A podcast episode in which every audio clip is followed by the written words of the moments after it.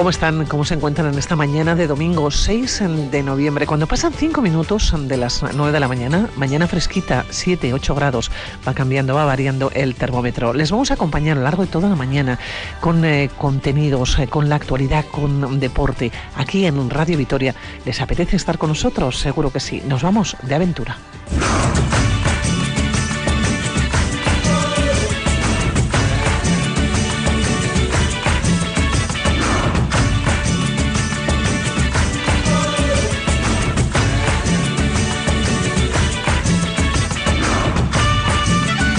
Hoy Aventureros nos lleva a Grecia, a los campos de refugiados. Eh, Chato Arce nos hace una radiografía de la situación en la que se encuentran las personas que huyen de su país y llegan a Europa, quedándose retenidas en el país heleno.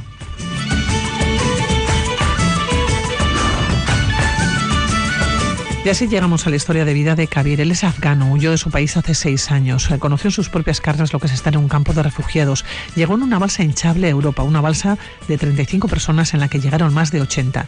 Nos acerca hasta Afganistán.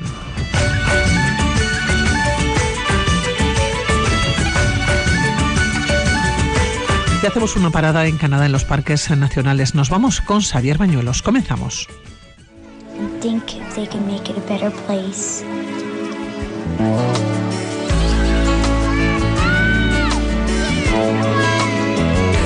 There's a place in your heart, and I know that it is love.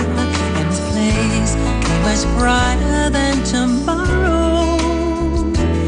And if you really try, you'll find there's no need to cry. Hay 1.500 personas, unos 600 son niños, 80 van al colegio en Lesbos con los niños de la ciudad. Hay tres colegios, eh, pero solo en uno hay niños refugiados y a este colegio no llega la comida.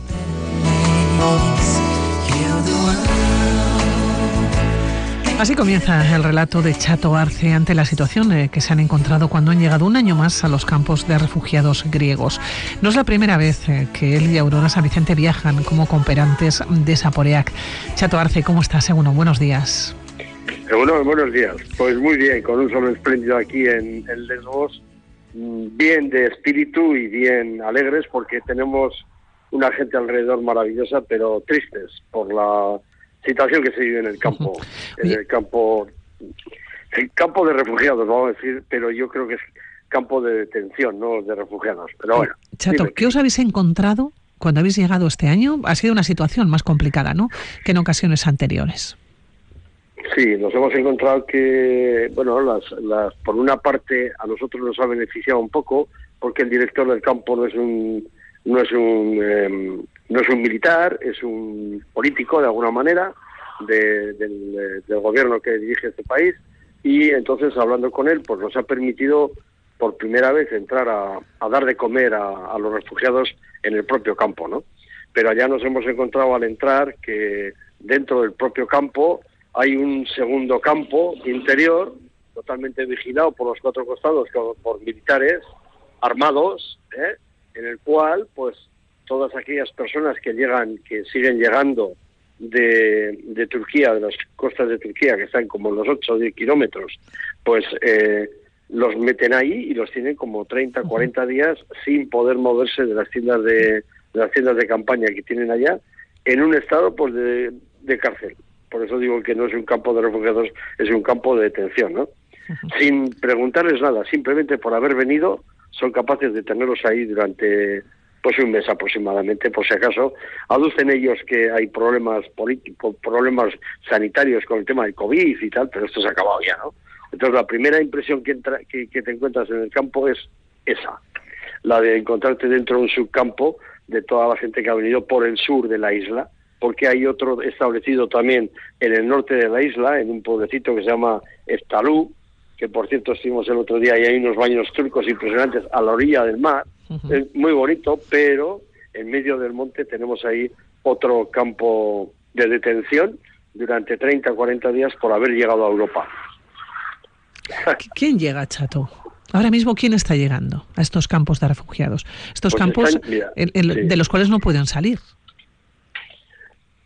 A ver, están llegando de todo. Están llegando gente de, África, está llegando gente incluso de Cuba, está llegando gente fundamentalmente de Afganistán.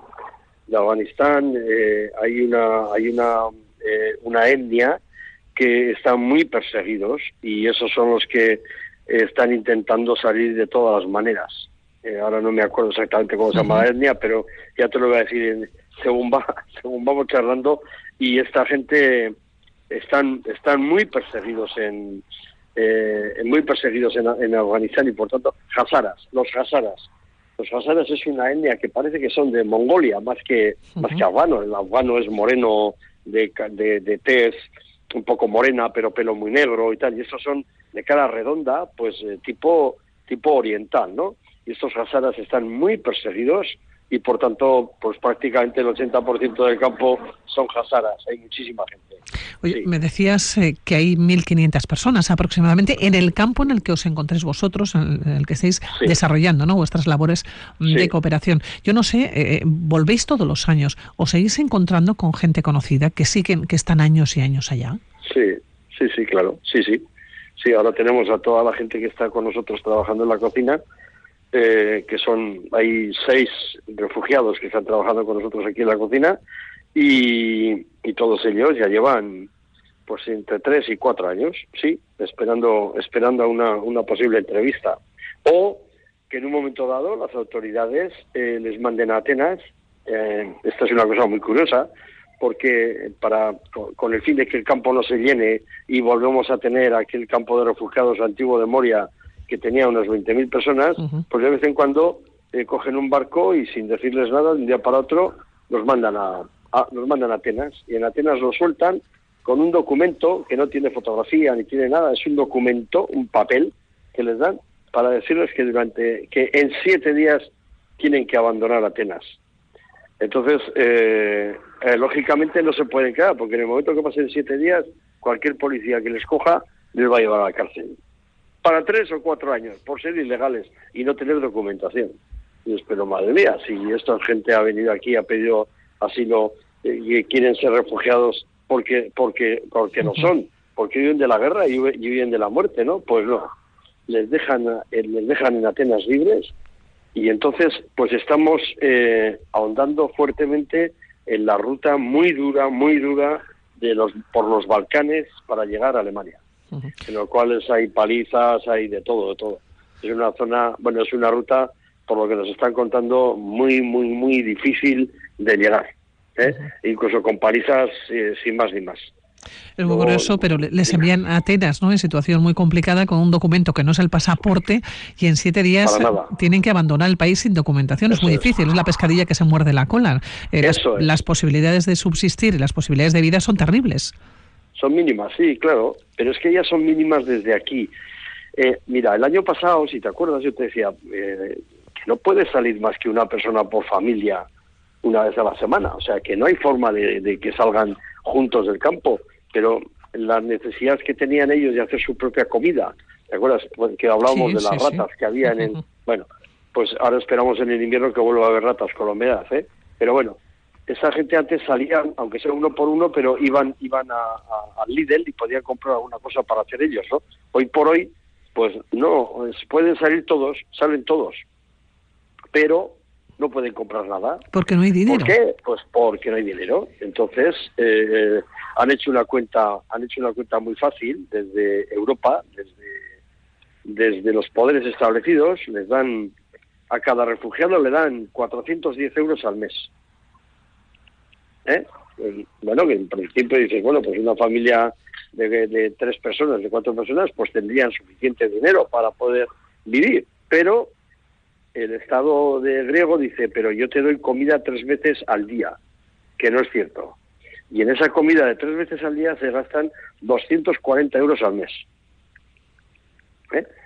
240 euros al mes por persona. Y luego además, la seguridad que tienen tienen guardias eh, tienen eh, empresas de empresas de seguridad además del ejército pues la seguridad el agua la electricidad que no tienen más que seis o ocho horas diarias el alquiler del campo porque el campo está en una zona que está alquilada pues alguna algún personaje eh, de la isla o que tendrá que ver alguna situación política pienso yo y creo que no me quedo no me quedo corto. ¿eh? Bueno, pues en todas esas cantidades se van 170 euros, que sumados a los 240 euros son 410 euros. Es decir, que, pagan por estar en un campo de, de refugiados. por estar en un campo, que yo no he, yo no he optado por estar en un campo ni nada, yo he venido a que me den el, eh, eh, la carta de refugiado y a poder moverme por cualquier país del mundo, porque en mi país hay guerra. ¿no? Oye, pues eh, no. Chato, yo te iba a preguntar cómo es el campo de refugiados. ¿Dónde viven? ¿Cómo viven? ¿En tiendas de campaña, en barracones? ¿Cómo viven? Pues mira, viven entre, entre tiendas de campaña eh, bastante grandes para los, los solteros, viven en tiendas de campaña para seis o ocho. El otro día estuvimos viendo las antiguas tiendas de campaña que eran para unos dos, 200 personas, de las cuales estaban 10 personas en, en, tres en 6 metros cuadrados, en literas, impresionante poder vivir ahí. Y ahora tienen eh, tienen unas tiendas, unas tiendas de, campaña también, pero un poco más altas, que puedes entrar de pies, donde viven cuatro personas. ¿eh? Pero totalmente diferentes, no tienen por qué conocerse de nada, de nada, nada. Pero te ha tocado vivir con este y aquí te quedas. Sí, en una condición pues muy mala, por eso, porque no tienen no tienen realmente nada por, por vivir en unas condiciones mínimas, mínimas porque les falta luz, porque les falta, ahora va a venir, va a venir el frío y bueno, perdón, ahora con el calor todavía que tenemos, pues tienen, ves en todos los sitios tienen eh, instaladas los eh, los equipos de aire acondicionado, ¿no? Pues, pero no funciona, o sea, no funciona ninguno. Entonces, pero ¿quién me estás haciendo ver a mí? ¿Quién me estás haciendo ver? ¿Eh? Bueno, me contabas, me contabas, Chato, que la situación de los refugiados ha cambiado a nivel histórico, que en el 2014 se llamaba refugiados, huían de Siria. En el 2016 ya son migrantes. En el 2018 ya son invasores. Es un cambio de sensibilidad tremendo. Efectivamente, esa es, esa es la esa es la realidad que estamos viviendo y esa es la realidad que bueno que Europa está consintiendo de alguna manera, ¿no? Porque yo creo yo creo que sí una sin razón, o sea, nos hemos estamos pagando unas cantidades de dinero impresionantes tanto a tanto a Turquía como a Grecia para que esto funcione, no funciona y nadie quiere ponerle el cascabel al gato, ¿no? Así como con los refugiados que huyen de la misma guerra, pero están les ha tocado estar en el lado de los buenos, ¿no? Pues los, que son rubios, los que son rubios, los que son rubios y ojos azules. Ayer hablando con mi hijo me decía, ahí está, si ahí no tenéis que llevar comida ni arroz, tenéis que llevar pelucas, pelucas rubias y, y unas lentillas azules para que vengan todos iguales es triste, es triste que, que estemos teniendo esta esta diferencia a nivel humano, solo a nivel humano, o sea, que me da igual de dónde vengan, pero que es gente que viene con ganas de vivir y de trabajar y buscando algo mejor, algo mejor. Ahora, Pero bueno, vosotros, eh, Chato, estáis dando diariamente, ¿no? 1.400 raciones, hablábamos de unas 1.500 personas, 1.400, 1.500 raciones. estáis solucionando de alguna manera y entre comillas, ¿no? En parte, ¿no? El problema de alimentación que, que tienen en un campo en el que entiendo que el gran problema tiene que ser sanitario, fundamentalmente, aparte que, evidentemente, las ganas de poder hacer su vida, de poder salir, ¿no? Poder moverse por el mundo como nos movemos todos. Pero fíjate lo triste que es, eh, estamos dando zumos de naranja, hoy, bueno, hoy, las estoy viendo aquí delante, eh, tenemos manzanas para unas manzanas hermosas, grandes, súper bonitas, para darles uno, uno por persona, ¿no? Y, y el otro día nos tocó dar leche, pero la leche se la damos a los que tienen el ticket amarillo, es decir, a los que nos han recomendado los médicos. Todo esto está basado sea, no va al campo, no va cualquiera a, coger nuestra comida. Son gente más necesitada, digamos, a todos los niveles, sobre todo con niños, niños, personas mayores, embarazadas, etcétera, eh, que son los primeros que tienen que recibir mejor alimentación, ¿no? Pero, ¿sabes lo que es dar un litro de leche para una familia de cinco personas? ¿De qué estamos hablando? Es que yo, o sea, no, no, no te ríes porque no, es que además ellos cuando les das la, leche te, dan, las gracias, y te dan las gracias y te miran con una cara de satisfacción impresionante, ¿no? Pero Dios mío, mi vida, un litro de leche para cinco personas, pero ¿qué estamos haciendo mal? Pues muchas cosas, Chato. Estamos haciendo mal muchas cosas, probablemente. Por, eso. Eh, por cierto, cuando, cuando entráis, repartís la comida, entráis ¿no? al, campo de refugiados. entráis vosotros y entran también las personas voluntarias ¿no? que reparten comida, pero, pero mm, no se siguen los mismos pasos. ¿no? Vosotros podéis entrar y ellos están mucho más controlados.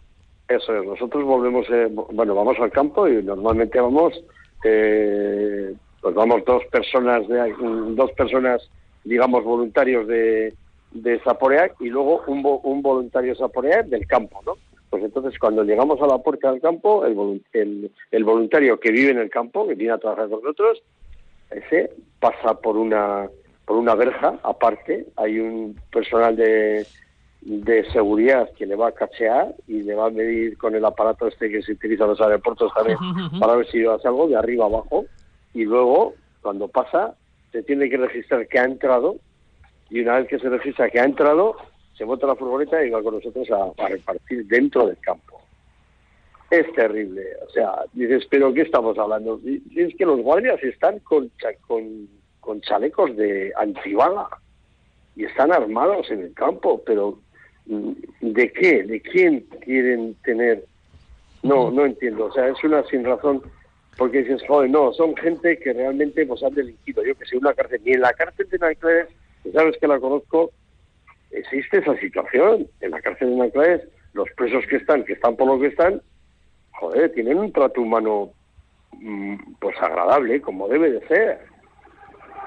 En cuanto a la persona, ¿no? Pero es que aquí no son personas, son animales. Y encima armados por si acaso te saltan no sé a dónde, pero esta es la situación, sí. Tremenda es la fotografía que nos llega desde Lesbos. Eh, bueno, Chato, te espero aquí, ¿eh? en los estudios centrales de Revitoria, a ti y Aurora. Eh, una última. Cuando, cuando vengáis, sí, dime, Chato. No, un segundico nada más. Que es, es, una, es una noticia de, hoy a la mañana, que bueno que ha sido esta noche pasada. Eh, un barco con una, una barca con 68 personas intentaban llegar de Turquía a Atenas. Pues ha habido 21 muertos, 12 se han salvado y 35 han desaparecido. ¿Hay alguna noticia en, Internet, en algún medio, en el TikTok, en alguno de estos, de que esto ha sucedido esta pasada madrugada? ¿Verdad que no? No. pues esto. Chato, que nos vamos a despedir. Te esperamos aquí. Un abrazo. Un abrazo enorme. Un besito. Agur. Venga, agur. Agur.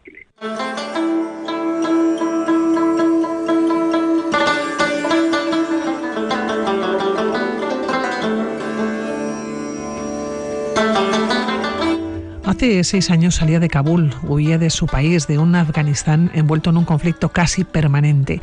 Huyó en unas condiciones muy complicadas. Llegó a Grecia en una balsa hinchable. Vivió o malvivió en una tienda de campaña durante un año.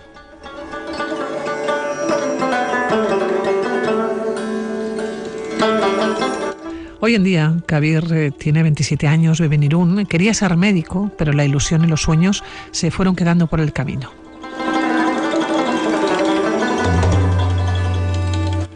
Kabir Sa, ¿cómo estás? Egunon, buenos días. Egunon, buenos días. Muy bien. muy bien. Kabir, ¿cuántas veces sueñas con Afganistán? Un país que dejaste hace seis años, dejaste a toda la familia, un país en aquel momento invivible. Pues la verdad, constantemente y, por todo lo que he dejado ahí atrás, eh, sí, sí, la verdad que he hecho de menos pero como no hay otra alternativa, pues hay que seguir desde luego hacia adelante. Decíamos eh, que dejaste el país hace seis años, dejaste a toda la familia. ¿Cuál era la situación entonces de Afganistán y, cuál es la situación de hoy en día? ¿Cuáles son las noticias que te llegan de allá? Cuando tú te marchaste, la situación mm, era insostenible, pero ahora sigue siendo, ¿no? Eh, pues sí, eh, cuando yo me marché la situación bastante estaba bueno más o menos regular. Eh, y luego ya después de la salida de las tropas americanas ya llegaron los talibanes, la situación ya se empeoró. Y, bueno pues mm, ahí ya sí que la cosa se puso malo. Eh, la gente se huía por todas las partes que podían, eh, sobre todo, pues bueno, yo digo sobre mi familia, de, con los que siempre he tenido contacto desde que estoy aquí y siempre me, me contaban, pues no, de, sobre los talibanes, aparte que la parte que he vivido yo con ellos, que estaba aquel momento malo, mala la situación, pero desde, o sea, después de la toma de los talibanes ya aún peor porque pues bueno tuvieron que tuvieron que salir del país abandonar porque la situación pues pues estaba como estaba estaba muy mal Javier, hace un año, pues sí, hace un año que los talibanes otra vez volvieron ¿no? a tomar el poder desde que el 30 eh, de agosto del 2021 abandonaron, o el último soldado ¿no? norteamericano salió de Afganistán. Ha pasado un año, un año y dos meses, 14 meses. ¿no? Eh, la situación ahora, las noticias que te llegan, ¿cuáles son? Pues bueno, la situación ahora mismo, yo tengo mi, por ejemplo, mi abuela y mis tías, todas están ahí. Y pues aparte de, del tema de los talibanes y bueno, pues eh, el tema de la crisis, ya había crisis en Afganistán, pues la gente no tenía, no tenían en su momento nada nada que comer, pero después de los talibanes ya la cosa se empeoró. O sea, sé de casos que incluso llegaron a vender los órganos de su cuerpo para poder sobrevivir y para poder dar de comer a sus hijos. Incluso he visto en las noticias y bueno, pues también conozco casos que, que mm, tuvieron que vender a sus propios hijos como para, para mantener sobrevivos al resto. Y bueno, la gente que podía, de alguna forma u otra, pues salía del país, ¿no? Salieron, eh, huyeron del país y, pues ahora mismo, pues cada, cada vez, pues la gente, pues, hay una parte que se está muriendo, digamos, ¿no? De hambre y otra parte que, que se, se mueren pues por, por falta de, pues, ¿no? de, de, seguridad y, y, y también pues que como hay una crisis enorme ahora mismo, pues la gente hacen todo lo que puedan, matan, eh, secuestran. Entonces, claro, el que el que es pobre, por supuesto, no puede vivir y el que y el que es rico, pues mm, tampoco, porque al rico le secuestran el, el hijo y al pobre que está trabajando en la calle o se choca con alguna bomba de suicidas, esas, y, y, y adiós muy buenas. Así pues la situación está, la, verdad, que ahora mismo. Así es muy difícil, desde luego, sobrevivir y, vivir en un país eh, que ha habido 20 años de guerra, que el régimen talibán, ¿no? Volví hace un año. Efectivamente. Eh, Javier, eh, tú has conocido tu vez prácticamente en guerra. ¿Tú no has conocido un Afganistán tranquilo? Yo, mm, no, desde que recuerda yo, tenía, pues no, era pequeñito, de 7, 6 años que, que salía ahí fuera con mi madre y eso, pues veía la situación, bueno, desde la primera vez que, ya, que estaban en poder los talibanes. Y hasta entonces yo no, la verdad que no tengo así como recuerdos bonitos de Afganistán, no, no tengo. Y siempre siempre todo lo que recuerdo es, es de guerra, bombas, eh, secuestros, mm, lo malo. Oye, eh, Javier, tú saliste, eh, llegaste a Grecia, llegaste a una base hinchable con una capacidad, para que se hagan una idea, de 35 personas en las que ibais más de 80. Ese es el destino para muchos afganos y afganas que huyen de, de su país. El tener que, que, ir de alguna manera o llegar a Europa, llegar a través del mar, llegar a Grecia y encontrarse con, con campos de refugiados. Pero primero hay que llegar. Claro, eso ya es como bueno, para la mayoría, casi, casi todos aquellos que salen de forma ilegal, eso es como una gran incertidumbre, que no sabes qué es lo que va a pasar, pero al final, eh, como en Afganistán eso está claro que si estás ahí mm, o, no tienes futuro o te matan porque por, por alguna forma lo que sea, entonces tú ya, ya no tienes esperanza de poder vivir ahí en Afganistán. Entonces, dices, bueno, morir si ya estoy muerto, entonces pues, pues decido y voy, y voy a salir o, o, puedo conseguir ¿no? Un, la gloria, o, digamos, mm, sobrevivir de aquí, de esta jaula, o, bueno, pues si no ya moriré de alguna vez, o sea, de una vez. Y nada, pues los que los que salen de ahí, por supuesto, o sea, no salen no salen con un destino fijo, sino que salen y se quedan donde haya seguridad, donde puedan vivir en, tranquilidad, donde puedan vivir en paz. Eso es lo que eso es lo que lo que básicamente yo como como afgano mm, opino y pienso, porque mm, la misma situación mm, la he tenido yo y sí. Tú estuviste en Grecia, estuviste en un campo de refugiados, malviviste allá hasta que pudiste salir. Pues eh, sí, eh, bueno, también en mi caso es distinto porque pues yo la verdad que mm, he tenido suerte, pero sí, los, el primer año, yo cuando llegué en, en 20 de marzo de 2016, estuve una semana en Grecia, en, en la isla, perdón, eh, y vi aquellas condiciones que, que estábamos nosotros. Mm, eh, pasé dos noches de frío que jamás me lo olvido en la vida. Y luego pues estuvimos en los campos y yo decidí salir de, desde isla al territorio digamos central en Atenas. Y ahí estuve viviendo pues durante tres cuatro meses en un en un en un almacén de donde arreglaban los los barcos y esos porque como no había otro sitio, entonces nos dieron una tienda de campaña, estuvimos ahí y pues bueno, llovía, hacía frío, pero bueno, eh, lo que había que aguantar, pues había que aguantar, no había otra forma, no había otra salida. Pero ya te digo que yo, yo personalmente me, me siento muy afortunado porque, pues bueno, eh, ha habido gente que me han ayudado, sobre todo mi mujer, que le agradezco un montón, pero, pero sí, la gente de ahí, eh, incluso yo, mi propia tía, que vivía ahí, eh, la verdad que las condiciones del campo, de todos los campos que había ahí, mm, pues, pues vivían mal, la verdad. O sea, vivían fuera, pasaban frío. Eh, Oye, eh, ¿tienes algún familiar que esté viviendo ahora en los campos de refugiados? ¿Dónde están todos tus eh, familiares? Tú dejaste a la familia en Afganistán. No sé si ha sido muy complicado para ellos o han podido salir de ella.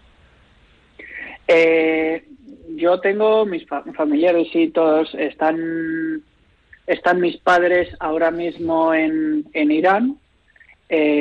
tuvieron que salir después de, la toma del poder de los talibanes y, están en Irán. Bueno, ya está, llegaron mis padres todos, todos juntos con mis hermanos, pero como en, en, aquel momento, ¿no? en un momento tenso que no, no te da ni tiempo ni para coger el pasaporte, no tienes, o sea, no tienes, no tienes nada, solo piensas en escapar y, y salvarte.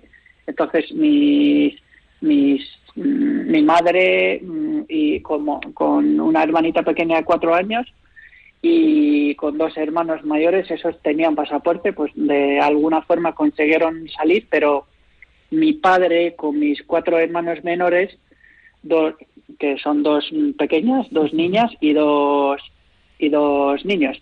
Entonces esos, mm, como no les quedó otro remedio, tuvieron que salir de forma ilegal. Que también pues mi, mi, padre me contaba que casi casi les dispara la policía, que estaban en un coche, que el coche eh, trataba de escapar en el desierto y bueno, pues pasaron también frío, tuvieron que pasar un río congelado, pues vamos, mi padre decía que yo estaba ya, me veía ahí muerto y la verdad que pues de, de esta forma han podido llegar a Irán y como mi madre y los que tenían pasaporte eh, han podido conseguir el visado el visado español y, sí como refugiados no eso es eso es. Y también quiero decir claro que, que ahí a la embajada la embajada española de ahí pues la verdad que hicieron un gran esfuerzo y bueno, pues el resto que están ahí en Irán, pues por un motivo que Irán, las autoridades iraníes, si, o sea, si alguien entra de forma irregular, ¿no? Entonces no se les permite la salida, aunque tengan visado y aunque tengan todos los permisos necesarios para poder salir. Están retenidos allá. Están, sí, sí. De momento la embajada está tratando de solucionar el, el tema, pero que, pero que bueno, pues ahora ya están en el proceso de de, ¿no? de poder ser trasladados desde ahí a, a Irán y salir de esta situación y de esta incertidumbre que tengo dos, dos hermanos pequeñitos, yo creo que ni siquiera saben, no saben ni leer ni escribir. O sea, tiene uno nueve años y otro tiene once años. Que eso ya me parece como que no, que claro. con nueve años no saben escribir ni leer. O sea, que esto esa, ya es, esa es la vida en Afganistán, es decir, lo que, que les ha tocado vivir hasta ahora. Eso es, eso es, eso es, exactamente. Y bueno, pues ahora ya ni, ni te cuento la vida que llevan, sobre todo, sobre todo las mujeres ya lleva, o sea, ya eran vulnerables de toda esta situación, pero ahora ya con los talibanes, pues, pues ya eh, no pueden ni trabajar, no pueden, no pueden ni estudiar, eh, les han cerrado las puertas de todas las escuelas, todas, todas, y, y, bueno, pues ahora ya es como que como un esclavo en casa, más que cocinar, eh, no, no, no, o sea, las tareas de casa no, no pueden hacer absolutamente otra cosa. Sí, Javier, te preguntaba por las noticias ¿no? que te llegan de, de allá. Eh, ¿La gente huye de Afganistán? ¿Quién se queda allá? Además de los talibanes, quiero decir, en las diferentes ciudades, ¿no? Afganas, pero ¿quién se queda? Pues es una pregunta que, bueno, pues mm, te puede responder así como más eh, resumida, por ejemplo, ahí tengo yo a mi, a mi abuela y a mis tías. Es que, sinceramente, económicamente, o sea, ellos quieren salir de esta situación y de esta, de esta crisis y de esta mm, situación, ¿no? Mm, incertidumbre, o sea, que puede que en cualquier momento también mueran de alguna forma.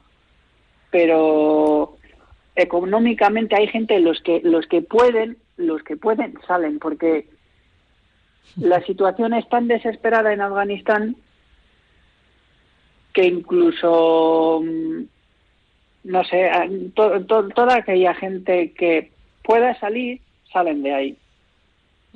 Tiene el miedo miedo de que vive allá no viven con miedo pues sí, pues viven con muchísimo miedo, viven eh, pues siempre pensando en que, no, que a ver si entra alguien en mi casa, a ver si entra, a ver si mm, eh, me obliga alguien a mí que a mi hija menor la tengo que casar porque porque sí, porque por, por no por la fuerza o tienen miedo de que me voy al, a la mezquita y a lo mejor ahí hay un hay una persona que, que no hay una suicida. O tienen miedo de que a lo mejor salen de su casa no vuelven pues porque, porque ahí no hay esperanza. Así viven sí sí así viven sin esperanza. Eh, nos vamos a despedir porque el tiempo se nos ha pasado muy rapidito. Eh, la mejor de las suertes eh, para la, parte de tu familia, ¿no? Que está retenida en Irán, que ha intentado salir de Afganistán, ¿no? A, duras penas, pero se ha quedado retenida, ¿no? En uno de los, eh, uno de aquellos países. La mejor de las suertes, Kabir. La próxima vez que hablemos contigo, nos sigues contando. A ver, a ver qué tal te va la vida, ¿no? A ver cómo. Pues espero que desde entonces ya, ya haya cambiado y, bueno, no solamente la mía, ¿no? Espero que todas aquellas personas que están detenidos o están, eh, pues tienen la misma situación, ¿no? Pues espero que eh, se, se solucione para todos, o sea, no solo los problemas Mm, los problemas míos y bueno sino que a todos a todos eh, aquellas familias que están esperando en Irán o se han escapado de alguna u otra forma en, en, otros países o los que incluso están en Afganistán. Y espero que mm, yo pido una solución, eh, pues en general, no sé, yo soy muy creyente, pero yo, pues bueno, espero que algún día se, se mejore y que y que pues me gustaría de verdad visitar, aunque sea visitando mi casita antigua que tenía en Afganistán. Espero poder verla alguna vez más. Bueno, pues Javier, seguiremos hablando. Que un abrazo desde aquí, desde Vitoria. Cuídate mucho, cuidaros mucho. Gracias a vosotros. Now in Vienna, there's ten pretty women. There's a shoulder where death comes to cry. There's a lobby with 900 windows. There's a tree where the dogs go to die. La música de Leonard Cohen eh, para acercarnos hasta Canadá, a uno de los países más grandes del mundo. Allá llegó Xavier eh, Bañuelos a un viaje de trabajo unido a un viaje de placer. Take this waltz, take this waltz. Un viaje de prospección eh, para una expedición naturalista que está preparando para realizar en el 2023. Y continuamos ¿no? las eh, diferentes etapas del viaje que estamos realizando por las rocosas canadienses. Hoy, Xavier, eh, nos vas a llevar por una ruta que sigue rumbo norte y que va a conducir por la frontera entre Alberta y la Columbia Británica, cruzando unos parques nacionales que hace unos días, hace unas semanas, hablábamos como los parques nacionales es la, la seña de identidad ¿no? canadiense. ¿Cómo estás, Javier? Muy buenas. Muy bien. Bueno, nos vamos otra vez de parques eh, nacionales porque hay parques nacionales que son especialmente bellos, además quizás de los más conocidos ¿no? que tiene Canadá. Sí, bueno, este del que vamos a hablar el primero no tanto, pero los otros dos sí, los otros dos digamos que son la joya de la corona de los parques de las Rocosas. ¿Por dónde comenzamos? Pues empezamos por el Parque Nacional de Yoho, ¿eh? siguiendo un poco el orden que habíamos establecido del recorrido que, que hicimos. Es un parque precioso, que tiene, bueno, tiene tres lugares especialmente bellos, que son Emerald Lake, que de verdad hace, hace honor a su nombre, ¿eh? porque de color esmeralda. Tiene un recorrido de 5 kilómetros que rodea el lago absolutamente delicioso. Luego están las Takakau Falls, ¿eh? que es una cola de caballo enorme que cae en dos golpes con un total de 373 metros de altura. El tramo mayor ya solo tiene 254. Y luego está el lago Ojara, que no es fácil verlo, ¿eh? porque está, digamos, cerrado al, público, entonces hay que ir, pedir ver, ir en un autobús especial, etcétera, y a veces no es no es fácil verlo, tienes que pedir con mucha antelación para poder ir, en fin. Y luego hay otro, otro sitio también muy, muy especial que son los Spiral Tunnels, que son unos túneles, unos túneles eh, están hechos en espiral, eh, hechos así pues para ganar altitud en poco tiempo en lo que fue la construcción de, de la vía férrea transcanadiense, ¿no? de la que ya hemos mencionado en varias ocasiones en estos programas que llevamos dedicados a. Oye, a ver, ¿cuál sería la joya de la corona dentro del Parque Nacional de Yoho? Ah, bueno, claramente Burger Sale.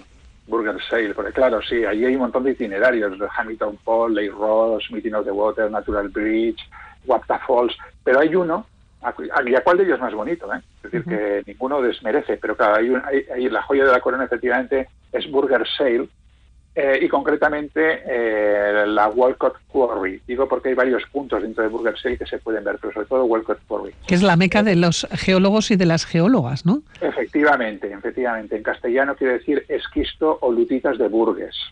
A ver, esta es una zona eh, donde se encuentran algunos de los fósiles más importantes a nivel mundial. Mira, todo esto viene de hace 500 millones de años. Fíjate si nos vamos lejos, ¿eh? es decir, lo que se llamó la explosión del Cámbrico, donde hubo una explosión de vida de tan magnitud que fueron miles, miles y miles de especies diferentes, especialmente invertebrados marinos, las que pulularon. ¿no? Pues prácticamente toda esta, toda esta vida se extinguió y se conservó en forma de fósil allí. Pero hasta el punto ¿eh? que hoy, hoy encontramos allí filums que se extinguieron sin dejar ningún otro rastro y que no son conocidos hoy en día en ningún otro sitio, ¿no? Y además están, son fósiles que están en un estado de conservación excelente, ¿no? Por lo cual, pues bueno, es patrimonio de la humanidad y un punto de investigación fundamental. Pero es que aparte de eso, el recorrido para llegar hasta allí es de una belleza, es que indescriptible. Son 22 kilómetros de ida y vuelta. ¿no? Andando, claro. Andando, sí, sí, no se puede ir de otra manera. Eh, donde tú lo que vas a hacer aquí, pues eh, una inmersión en la geología y en la, y en la naturaleza, ¿no? Además es un, es un recorrido guiado por la Burger Geoscience Foundation, pero es que solamente el recorrido ya es, es, eh, es de, una, de una belleza increíble, ¿no? Montañas, glaciares, cascadas, lagos, valles, bosques, canchales, precipicios. Todo esto con el, con el fondo de Takakau Falls y arriba el glaciar Daire y abajo en el valle Emerald Lake. Claro, Xavier, sí, estamos hablando de, mar, de parques nacionales que quizás no son los más famosos, pero ahora llegamos a, mm, al Parque Nacional mm, de eh, Banff y el de Jasper, que son probablemente la pareja de parques más famosos de Canadá, donde se concentra la mayor parte de turismo. Efectivamente, así es. Eh, y además se nota, ¿eh? porque digamos que hasta ahora en todos los parques que hemos venido hablando hasta ahora, quizás un poco con, con excepción de Water Country, donde sí que había más turismo, prácticamente hemos estado solos, o por lo menos sin grandes multitudes. Pero fue entrar en Banff para encontrarnos ya con, con mucho turismo, sobre todo en algunos puntos concretos, ¿eh? porque son parques tan grandes que la verdad es que también puedes encontrarte solo en muchísimos lugares. ¿no? Pero sí que es verdad que están muy cerquita de, de Calgary, entonces eh, digamos que eh, la gente va va sobre todo a estos dos parques, ¿no? Eh, bueno, por cierto, eh, hemos mencionado Banff, eh, que tiene un pueblo pequeño, ¿no? Y nos decías que con bastante encanto, ¿no? Es una parte, quiero decir, que hablamos de parques naturales, porque es cierto que las ciudades, ¿no? Pueden ser muy grandiosas o muy grandes, pero no tienen probablemente la, historia, ¿no? Que nos encontramos en otras ciudades, por ejemplo, europeas. Pero aquí sí hay pueblos pequeños que merecen la pena también moverse, Por ejemplo, en Yoho está Phil, que tiene un casco antiguo, pequeño, antiguo, tiene mucho encanto. Y luego aquí, hombre, los pueblos, por ejemplo, de Banff, el propio pueblo de Banff tiene también un encanto especial, es un sitio chulo, ¿no? Es bonito, es muy agradable. O sí, es decir que eh, son, eh, o por ejemplo, cuando vayamos a Jasper, el pueblito de Jasper también, ¿no? Es un pueblo, es un pueblo muy, muy bonito. En fin, sí, sí, tiene, tiene pueblitos pero, pero son eso, ¿eh? pueblitos pequeñitos, porque, porque luego prácticamente no hay eh, población en núcleos en núcleos urbanos. ¿eh? Me llama la atención, eh, pueblos pequeñitos, las personas que viven allá, ¿viven dedicadas al parque natural? Hombre, sí. Gran, yo, yo diría que la mayoría tiene relación con el parque natural y con el turismo y demás. Sí, sí, sí. Estando en eh, Banff, este pueblo pequeño, decimos con bastante encanto, nos encontramos con baños termales, con un teleférico, por cierto, muy caro. Sí, sí, sí, eh, efectivamente. Hay baños termales en varios sitios de, todo este recorrido, en Fairmont, en, en, Radium Hot Spring y luego también aquí en Banff. Aparte que es, un sitio muy bonito, ¿eh? la zona esta de los baños termales de Banff, que la utilizaban ya los indios Creek en su en sus días, ¿no? Y, luego hay un, hay un teleférico que sube al Monte Sulfur, eh, pero que sí, que es, es, muy caro, pero como casi todas las cosas, ¿eh? que hay este tipo de cosas como teleféricos, visitas guiadas y tal, eh, baratas precisamente, precisamente no son. Bueno, Canadá, barato, barato creo que no es, ¿eh? No, no, no es. Tampoco es escandalosamente caro, pero barato no es, ¿no? Pero, pero bueno, lo que pasa es que, claro, te montas y vas a ver unas cosas tan increíbles que igual te compensa, ¿no? Entonces, pues bueno, ahí hay que, hay que saber equilibrar. Eh, por cierto, estamos en el parque natural, son parques naturales que son muy grandes. ¿Cómo se mueve uno por ahí? Lo mejor es moverse en coche. Es decir, lo mejor es alquilar un coche y, moverte, porque además las comunicaciones están muy bien. Entonces hay, hay, hay una carretera central, digamos que recorre el parque de, en este caso los dos parques, Banff y Jasper, porque están unidos. Entonces está lo que se llama la, la Glacier Ice, eh, o sea, lo que es la avenida de los glaciares, que, recorre de norte a sur todo y después tiene pequeñas ramificaciones. Y después cuando llegas a los lugares, pues ya es cuestión de poner pies en, en la tierra y empezar los trekkings y hacer recorridos. Algunos son muy cortitos, que pueden ser 500 metros, y otros pueden ser de días. Entonces, digamos que dentro de, de, esa horquilla, pues hay todo tipo de dificultades y todo tipo de longitudes. Y no hace falta tampoco tirarse cinco días andando por por los parques para ver sitios absolutamente maravillosos. Bueno, son parques desde luego maravillosos, decías eh, que una belleza absolutamente singular, ¿no? E impresionante, parques que nos encontramos en la naturaleza, ¿no? En su máxima expresión, además de las montañas, de los glaciares, ¿no? Que has mencionado, también lagos. Creo que algo te ha pasado o te pasó en uno de ellos, ¿no? En Bow Lake. Sí, en Bow Lake, en Bow Lake efectivamente. Pues nada, bajamos a ver Bow Lake y, los glaciares que, que están alrededor y ahí andábamos eh, haciendo fotos y tal. Bueno, los canadienses son como son, comunicativos, amables, majos. Entonces había un tipo allí practicando, practicando kayak y se acercó a donde nosotros y como nos vio interesados en la fauna, nos, nos dijo, mira, ahí, veis ahí tal, ahí hay una, una cabra de las rocosas. Yo estaba loco por ver cabras de las rocosas, porque una de las, de las piezas de fauna, digamos, que no había conseguido ver. Sí, sí, ¿dónde y tal? Total, que nos indicó, estuvimos charlando, viendo la, esto de las rocosas, y total, que ya a la hora de como despedirnos, no se le ocurre otra cosa que decirnos, ¿os apetece montar en kayak y dar un vuelta, una vuelta por el, por el lago? Pues claro, sí, ¿no? claro. Claro, sí, bueno, yo en este viaje yo iba de ayudante con, con mi hermano, mi hermano que es más prudente que yo dijo, mira, casi no, pero yo pues dije, ¿cómo que no? Pues sí, claro que sí. Entonces agarré, me monté en el kayak le, di, le pasé todas las, las eh, toda la, pues, la, cámara y tal a, mi hermano. el caso es que empieza a andar diciendo, uy, uy, uy, que esto es un kayak profesional, que esto es un kayak profesional. Y efectivamente ocurrió lo que tenía que, ocurrir. Es cuando fui a girar el, kayak, lo que giré fui yo. Y terminé con todo mi cuerpo probando el agua eh, fresquita, digamos, del lago del lago Bow. Porque el agua, ¿qué temperatura podía tener? Estamos hablando de glaciares. Sí, sí, de hecho muchos de los lagos efectivamente vienen directamente de los glaciares, pero, pero bueno, eh, era, era verano, la verdad es que hacía muchísimo calor, muchísimo calor.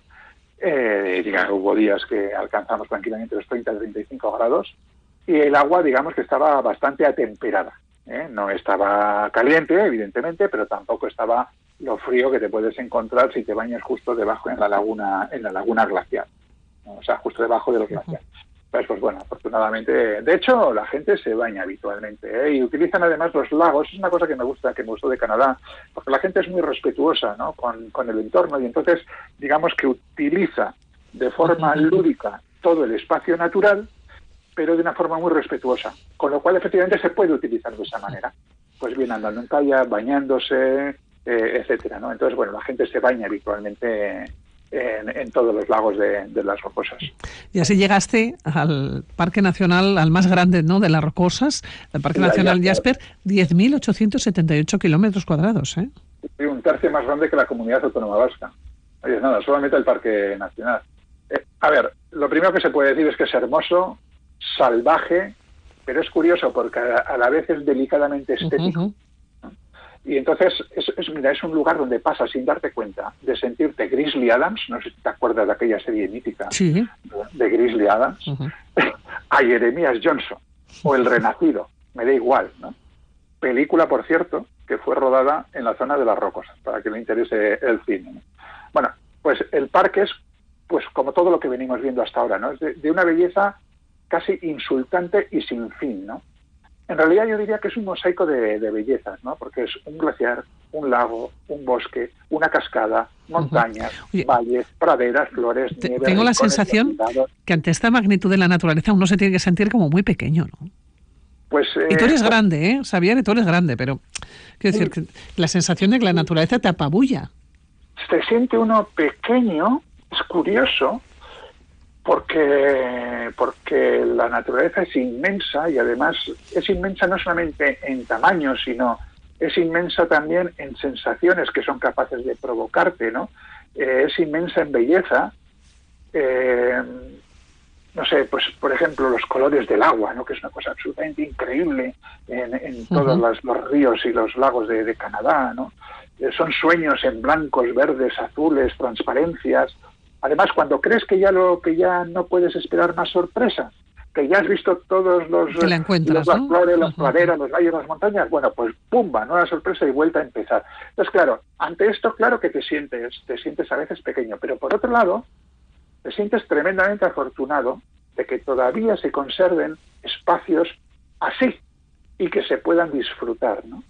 Esa es, es una sensación muy agradable, muy agradable, que a veces eh, no deja de, hacerte sentir cierto temor, ¿no? porque te sabes rodeado de, una naturaleza que está salvaje y que además, hay que además no ves porque de repente vas caminando y se te atraviesa un guapiti, que es un pedazo ciervo que parece que viene de la prehistoria, de lo grande que es, ¿no? O, un poquito más allá, resulta que estás viendo a un oso comiendo bayas, ¿no? O, se te cruzan entre las piernas los chipmunks y las ardillas, ¿no? Entonces dices, es que la naturaleza aquí está viva, ¿no? Y, y bueno, tienes que aprender a integrarte en este en ese entorno, en ese mundo, ¿no? Entiendo que intentar además pasar desapercibido, ¿no? Eh, bueno, en la medida de lo posible, claro, porque además en la medida, eh, primero porque con respecto a los osos, cuanto más desapercibido pases, mejor. Pero, y cuanto menos te vean, sí, desde luego. De que, así elimina riesgos, ¿no? Pero eh, pero por otro lado también porque te ayuda a disfrutar de, esa fauna desde de esa fauna y de esa naturaleza desde el anonimato. Con lo cual pues es una auténtica gozada. Es decir tú estar poder eh, estar viendo una manada por ejemplo de muflones de las rocosas no eh, en primer lugar sin que te vean y después hacerlo acercarte o bueno lo que lo que puedes acercarte no más de lo que debes y que de repente levanten, levanten, levanten la mirada te vean y no huyan y no se asusten eso es grandioso. A mí me lo parece, por lo menos. Bueno, pues Xavier, allá te voy a dejar. Volveremos, continuaremos. Cuídate mucho. Pues aquí estaremos. Un abrazo. Venga, agur.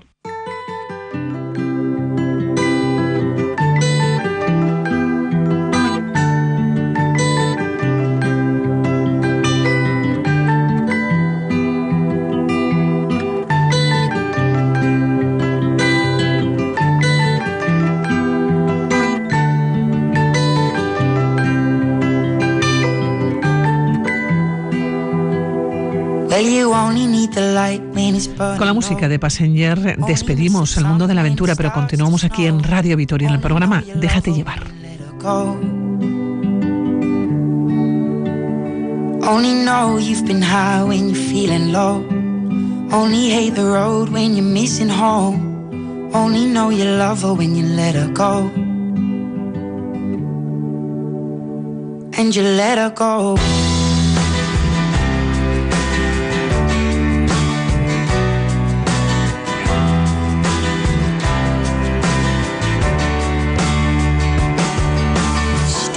The bottom of your glass. Hoping one day you'll make a dream last. But dreams come slow and they go so fast. You see it when you close your eyes Maybe one day you'll understand why Everything you touch surely dies. But you only need the light when it's burning low.